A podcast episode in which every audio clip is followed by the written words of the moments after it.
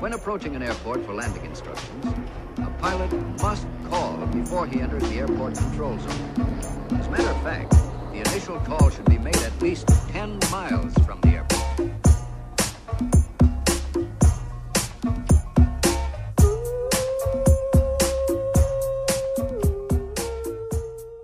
Como é que é, maltinha?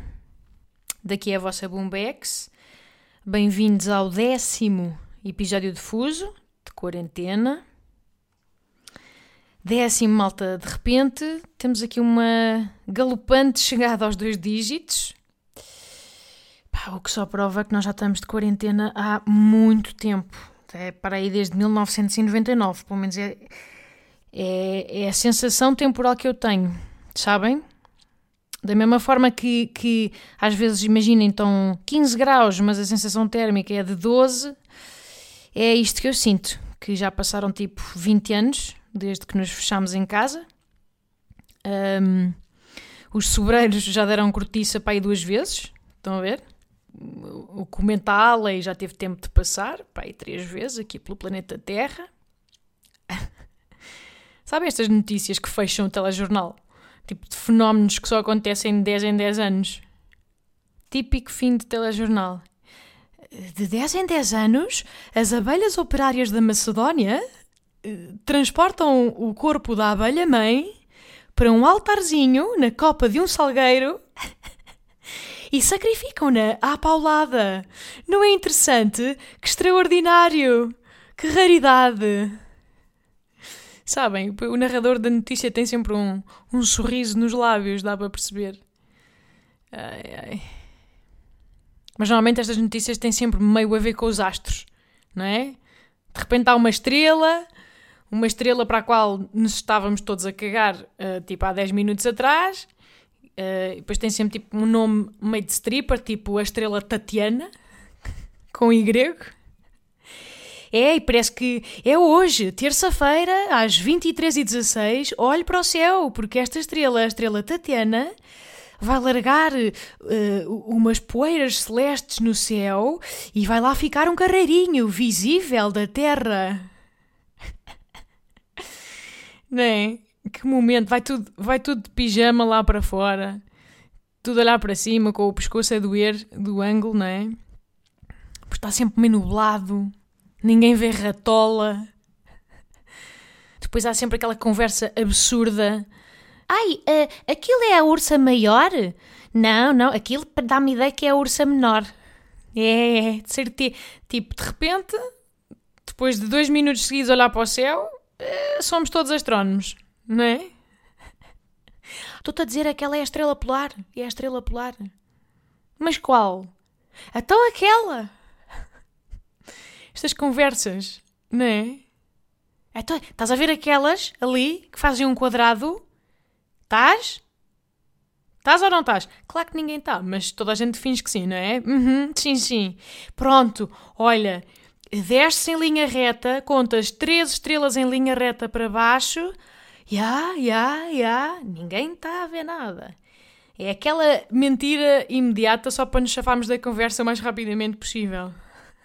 Sim, sim, estou a ver, estou a ver. E depois está cada um virado com o pescoço para um lado diferente. Mas sim, sim, estou exatamente para onde estás a apontar, na infinitude que é o céu, eu estou a olhar para a mesma que tu. e depois há sempre alguém que diz: Ai não, que ali está ali está uma pintinha ligeiramente mais brilhante, 10 centímetros mais ao lado. Essa é que é a estrela polar. De repente, estamos a discutir minúsculas diferenças de luz, não é? Como se fosse tipo um, um candeeiro do IKEA. Ai não, este tem uma luz mais amarela, irradia mais, portanto é esta a polar, é esta a polar, estou-te a dizer. O ser humano depois tem esta, esta capacidade de tornar tudo uma competição, não é? Não, não, a minha brilha mais. Eu é que sei, a minha brilha mais, a minha estrela polar brilha mais. Que absurdo. E depois, nestas coisas, há sempre um momento de silêncio, não é? Em que alguém depois olha para o céu, é assim um suspiro existencialista, tipo: Ah, realmente somos mesmo pequenos, não é? Pronto, e depois voltamos para dentro para comer gelado diretamente do pacote, como sempre, não é? Com uma colher grande de sopa, diretamente para a boquinha. Nom, nom, nom, nom, nom. Bom, malta, hum, depois desta pequena viagem espacial, uh, queria saber de vocês. Como é que vocês estão? Como é que se sentem? Como é que está este vosso ano 21 da quarentena? Uh, vocês acham que se nós ficássemos 21 anos em casa íamos envelhecer menos ou mais? Eu, por um lado, acho que mais. Pronto, porque a infelicidade envelhece, não é? Mas, por outro lado, menos. Envelhecíamos menos. Porque, reparem, não apanhamos sol, não é? Tipo, não há melanomas nem merdas. Uh, não estamos a, tipo, a respirar diariamente tubos de escape e coisas que dão câncer. Portanto, não sei. Não sei bem se estarmos em cativeiro uh, aumenta a esperança média de vida ou não. É uma boa pergunta. Bom, malta, eu gostava de vos falar epa, de uma experiência absolutamente bizarra que tive ontem, que foi o seguinte: não sei porquê, nem para quê, tipo, até hoje estou um bocadinho a tentar perceber. Ontem a vossa Booms decidiu fazer uma aula de HIT. HIT! Pá, não sei se sabem o que é, eu fui pesquisar porque não sabia o que é era a sigla e corresponde a High Intensity Training. Algo assim. São basicamente 30 minutos de, de, de cardio uh, saltos, uh, prancha e agora agachamento, agora polichinelo, tipo tudo a um nível insanamente intenso. E depois, lá para o meio, não sei se é só para disfarçar, tem tipo descansos de 10 segundos. Que, que, que, nem dá para uma pessoa engolir o seu próprio cuspe uma única vez. Mas pronto, ai, breathe in, breathe out, 10 segundinhos, que bom. Como se fizesse alguma porra de uma diferença. Mas pronto, é basicamente um treino que é curtinho, portanto tem esse, tem esse atrativo, porque parece que uma pessoa não vai perder muito tempo, mas aquilo, malta, é basicamente, está destinado a, a, a levar o coração a entrar em falência, percebe? Órgãos vitais, tudo ao limite, e pronto, e depois uma pessoa vai-se numa hemorragia interna, entendem? Pronto, eh, resultando então, portanto, no consequente falecimento do desportista. É basicamente isto. Portanto, os fundadores, na origem deste desporto, foi, eram estes os objetivos que eles escreveram no, numa ardósia preta, estava lá. Era um dos tópicos, era levar ao falecimento dos desportistas em causa. Pronto. O que é que acontece? Pá, eu, eu, enfim, estava-me a sentir muito lula camada. Vocês sabem que agora está com chuva. Eu até estava bem, estava fortíssima a correr, mas pronto, já não vou há séculos. E então pensei, deixa-me cá tentar contrariar este sedentarismo. Então pesquisei no YouTube uh, só uh, 30 Minute Workout. Foi este o termo, até podem pesquisar vocês, vão dar exatamente ao primeiro resultado, ao mesmo que eu. E até podem ir lá ver quando acabarem o podcast. Uh, pronto, e era, o vídeo tinha pá, 5 milhões e tal de, de views, e eu pensei, pronto, uh, como não pratico, eu também não sou exigente, não, não sei ao que vou, sou uma mente aberta, entendem? Uma alma livre. Então pensei, bora, bora experimentar, o máximo que pode acontecer é nada. Ou assim achava eu, malta. Então pus a transmitir na televisão, uh, colchãozito, abri espaço, empurrei móveis para o lado para estar à vontade ducha. E malta, malta, malta, malta, malta. Que mal que foi! Que mal! É, é, é que nem, nem, nem foi deprimente, entendem? Foi fúnebre. Foi fúnebre. Eu, na minha sala, com, com, com aquele, o meu vestuário de desporto que, que, não sei porque parece sempre meio pijama, eh, uma t-shirtzinha do Intermarché, entendem? No meio da minha sala pequenita, a arfar, percebem? A lutar para respirar, cheia da apitos, tipo. cheia de pieiras. Porque, tipo, aquilo começa, pronto, com aquecimento, que é basicamente um, correr intensamente no próprio sítio. estou, a fazer, estou a fazer o gesto, giro, como se vocês pudessem ver. Mas é correr no mesmo sítio e imaginem-me agora aqui a fazer o gesto de correr. Pronto, que para mim, confesso, ao fim de alguns segundos, já estava bom. Obrigado. Amanhã mais. Está fixe. Um, mas era muito tempo de aquecimento, era muito tempo disto. E eu, lá para o minuto 2, já estava meio com tonturas. Estão a ver? E depois disso, não sei, foi a meia hora mais longa da minha vida, malta. E aquilo tinha um cronómetro no cantito para uma pessoa se motivar, ou assim achavam eles, que para mim era era slow motion. Estão a ver aqueles time-lapse em que uma pessoa vê o mundo andar à volta em rápido e a pessoa está no meio em lento? Era assim que eu me sentia. E depois eram, eram três garotas americanas a dar a aula é, com aqueles sorrisos eh, plásticos, sabem, que nunca se desmancham. Não há uma alma lá dentro. Se abrirem o corpo, só. É um armário, é um armazém de sorrisos iguais daqueles, assim. Várias embalagens de, daquelas dentaduras brancas fluorescentes. Não, tem lá mais nada, só tem aquele modelo. É aquele. Um... E pronto, a primeira humilhação, digo-vos já, foi logo porque uma das senhoras do treino, elas eram três, uma delas, a da esquerda, apresentava sempre uh, a alternativa mais fácil. Sabem? Género, se quiserem, podem fazer esta versão um bocadinho mais acessível, que é basicamente, pronto, é o chamado plano B para inválidos, idosos e para a bomba. E para a bomba. Porque, meus amigos, eu, como é evidente, fiz sempre a versão fácil. Tipo, estão a brincar comigo? Joalhito no chão, sempre que possível, lá ia eu, meu amigo. Mas sabe, sabe o que é, que é mais humilhante no plano B? É não conseguir acompanhar o plano B! Compreendem? Eu esbaforei-me, malta. Estava ali. Mas mesmo assim, uh, tinha sempre tipo três repetições de atraso da menina do vídeo. Percebem? E depois tenho uma obsessão que é: eu gosto de fazer as coisas no ritmo, uh, pronto, mas não conseguia. Porque a música estava demasiado acelerada para aquilo que os meus abdominais permitiam. Não, não estava a dar e depois gera-me ansiedade. É o meu lado mais OCD. Eu preciso estar no ritmo e não conseguia. Não conseguia, malta.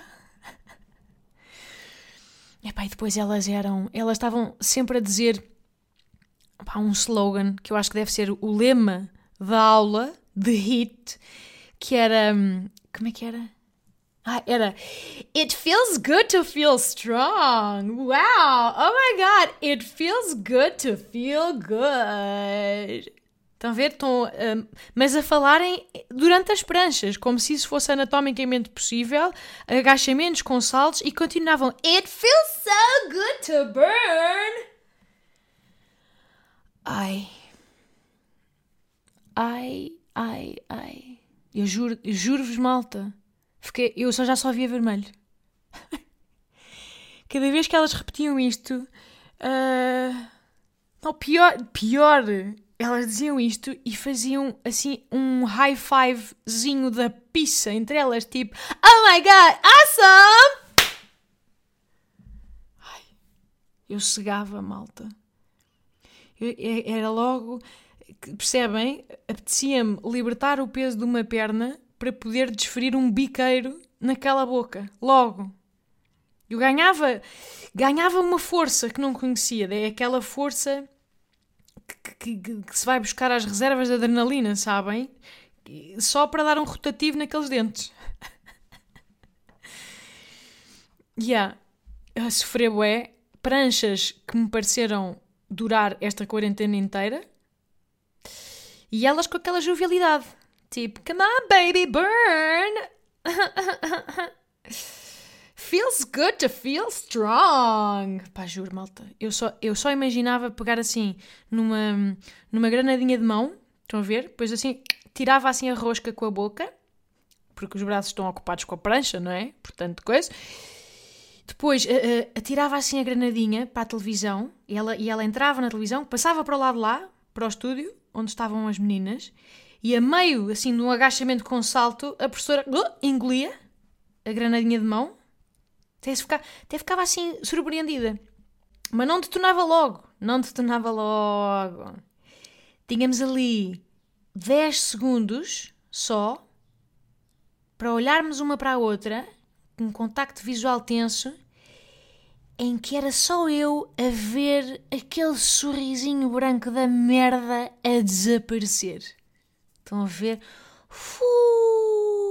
Depois contava 4, 3, 2, 1 e. BOOM! Ela implodia. Ela implodia. E eu ia-me rir. Ha, ha, rir. Até ficava com a cara, eu até podia ficar com a cara chamuscada, estão a ver, com alguns restinhos da lícara queimada dela do meu lado da televisão. Não queria saber porque ia estar feliz e em paz. Entendem? Portanto, é isto. O que é que eu vos posso dizer? Uh, posso dizer-vos que hoje não consigo andar. Não consigo andar. Não consigo subir escadas como uma pessoa normal. Tenho que me apoiar no corrimão. Uh, não consigo sentar-me sem fazer assim um, um mugido de aflição. Tipo. Uh, se eu precisava disto nesta quarentena, não, não precisava. Porquê? Não é? Para quê? Para quê? Porque não estar sossegadita a ver séries? Entendem? Uh, olha, por falar nisso, tenho aqui um apontamento rápido para vós. Uh, queria saber a vossa opinião, porque a vossa Bombs viu esta semana La Casa de Papel, a quarta temporada, acho que é a quarta. Uh, não vou spoiler, não precisam de parar o podcast, está tudo bem. Respeito muito, um, portanto, o, o, secretismo da narrativa. Mas queria desabafar convosco uma cena, malta, que eu já, já tinha achado logo na temporada 2 e 3. Eu até gostei da primeira, porque era novidade e surpreendente. Mas agora acho isto ainda mais, que é... Que noveleirice Como diria a minha mãe, que tantas expressões boas traz este podcast, hum, portanto, de, dos mesmos criadores de Estou Xoxota, ela diria com razão que pepineira. Pepineira total. Há um excesso de tudo nesta série, é de clichês e muito dramatismo. E depois meio sensualização em momentos que não fazem qualquer sentido. Tipo, posso levar um balásio na nuca a qualquer instante, mas vamos só aqui debater. Ai, é, por que estavas mirándola a ella e não a mim? Não me amas mais? Tipo, merdas a explodir, estão a ver? Paredes a cair, apocalipse, mas continua. Cre ¿Crees que ella es más bonita que yo? Nossa, gilipollas! Epá, não dá, não dá para. Fico. Fico bloqueada nestes momentos. Pai, depois a Tóquio. A Tóquio, que é aquela garota principal, que eu. Eu acho que é uma personagem interessante até ao ponto em que depois sensualiza demasiado, entendem? Não faz sentido. Ela ela tipo pede um café abatanado com, com, com, com a carga sexual de, de canal 18 depois da meia-noite, percebem? É too much. De vez em quando está bom, faz sentido, mas depois fala normalmente. está sempre. Com qualquer pessoa da série, seja tipo um figurante, sei lá, de terceira ou principal, está sempre assim meio a morder o labião, sabem? A olhar para a boca, sabem? Falar a olhar para a boca. Ai, espera, tu que queres? Não, que não. Epá, não, não. Sinto que a série já se tornou assim meio. meio caricaturesca. Pois já tem muito clichê, muito clichê. Assim, uns, uns momentos musicais que vêm do nada. É, que uma pessoa está ali. Uhum, claro, porque na vida real, não é? Pa vamos parar o que está a acontecer aqui para cantarolar um pouco. Pois uns gritos de guerra, muito lugar comum. E eu, eu não sou uh, alérgica a todos os clichês. Tipo, eu aprecio, por exemplo, uma boa cena de tiros em câmera lenta. Uh, mas não sei, acho que esta, eles estão à procura de uma fórmula quase científica, sabem? Agora deixam pôr aqui a dose certa de drama, agora aqui um bocadinho de romance, agora aqui um bocadinho de suspense, a ação, uh, muito laboratorial. Parece que uma pessoa está a assistir aos mecanismos a, a acontecer, que não é suposto.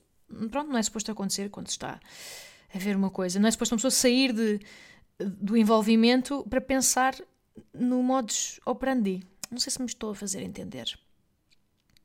Mas não sei, com isto tudo, com esta fórmula de laboratório, eu acho que isto, a série ficou meio desprovida de, de verdade.